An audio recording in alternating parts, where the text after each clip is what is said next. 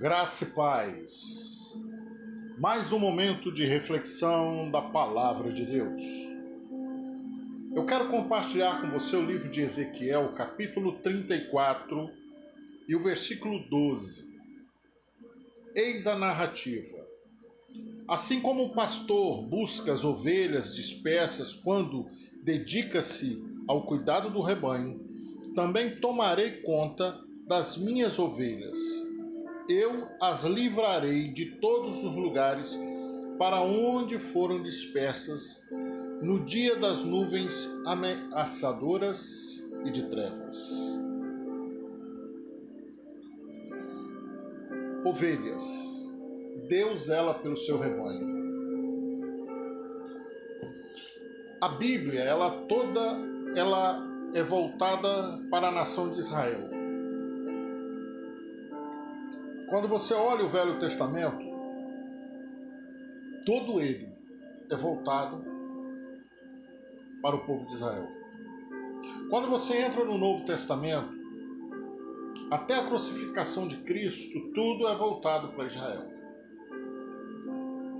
Depois começa a se abrir algumas portas para nós que somos gentios.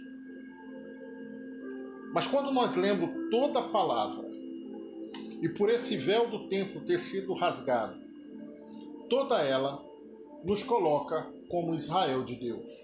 Israel de Deus é aquele que faz a vontade de Deus. Israel de Deus é aquele que abre mão de si e se entrega totalmente a Deus. Ah, eu sou católico apostólico romano está me dizendo nada e também para Deus você não está dizendo nada. Ah, eu sou assembleiano, eu sou batista, vai ser a mesma coisa, você não está dizendo nada para Deus. Porque o que a Bíblia nos relata é lavados e remidos no sangue do Cordeiro. E aqui eu não estou discutindo religião, cada um tem a sua, é, ministra, prega sobre ela, e cada um faça a sua parte. Mas o que é essa palavra de Deus nos vem dizer por esse versículo 12? Eu não eu estou tirando o texto do contexto. Mas não fugindo da regra bíblica. Porque eu quero trazer esse versículo para as nossas vidas. Assim como o pastor busca as ovelhas dispersas quando dedica-se ao cuidado do rebanho, o que Deus tem nos falado aqui é que quando um pastor busca a sua ovelha com dedicação, esse pastor lembra Deus que também tomaria conta das suas ovelhas e as livraria de todos os lugares para onde elas foram dispersas. Por que somos dispersos? Porque às vezes não encontramos um rebanho que se adequa ao nosso estilo. E que rebanho que seria para se adequar? Qualquer rebanho. Mas o problema é a convivência. O problema é que muitas das vezes você chega num lugar e as pessoas querem mudar a sua, o seu estilo de vida sem te dar opções. Um zelo excessivo por, por coisas que não são bíblicas, um zelo excessivo por coisas que são apenas de ordem humana. Mas quando Deus declara que Ele é soberano sobre nossas vidas e que Ele diz que Ele mesmo buscaria as suas ovelhas e delas cuidaria pessoalmente, isso você vai encontrar essa narrativa no versículo 11.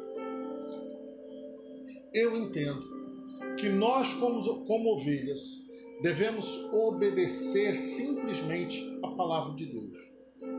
Ah, o pastor ministra sobre a palavra de Deus? Glorificado seja o nome. Ah, ele ministra fora? Estou fora. Nós temos que. Mas nós só entenderemos isso de que maneira? A partir do momento que passamos a ler a Bíblia.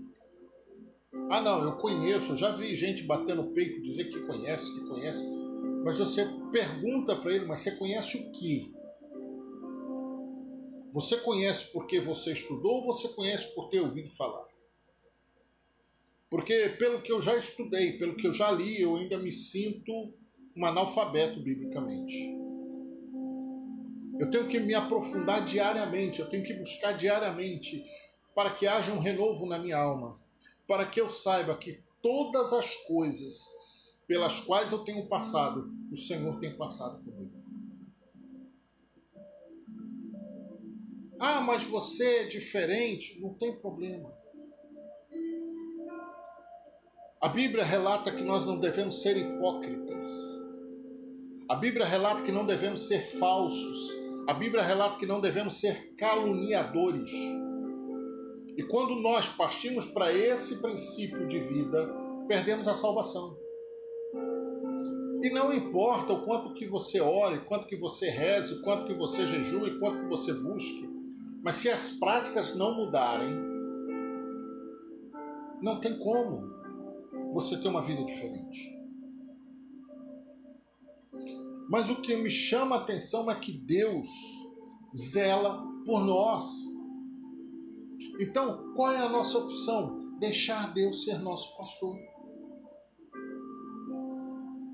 Mas as pessoas que dizem isso querem ser muito, muito santas. Esse é que é o nosso problema nós muitas das vezes olhamos para o outro procurando uma resposta para nós. Faça isso não. Olhe para Deus. Porque todos os que estão à sua volta, inclusive você, é falho. Todos que estão à sua volta são pecadores, inclusive você. Todos que estão à sua volta são passivos de morte, inclusive você. E eu falo que são passivos de morte por quê? Porque Jesus pode voltar antes. Mas nós somos passivos de morte. As pessoas hoje estão brigando para sobreviver, correndo atrás de vacina, parando, se prendendo dentro de casa, não permitindo que as pessoas convivam. Tem pessoas que não podem se abraçar quando você se aproxima, a pessoa não. Tá, tudo bem. É um direito. Mas se a morte resolver bater na sua porta, ela não vai ter esse problema com distanciamento.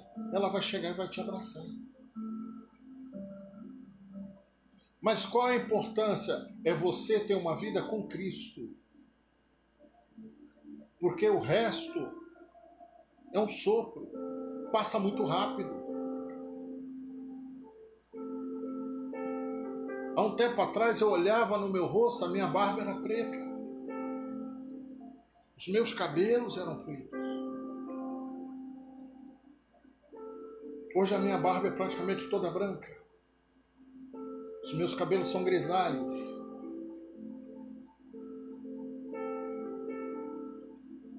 Talvez a força ainda continue lá, sei lá, uns 70%.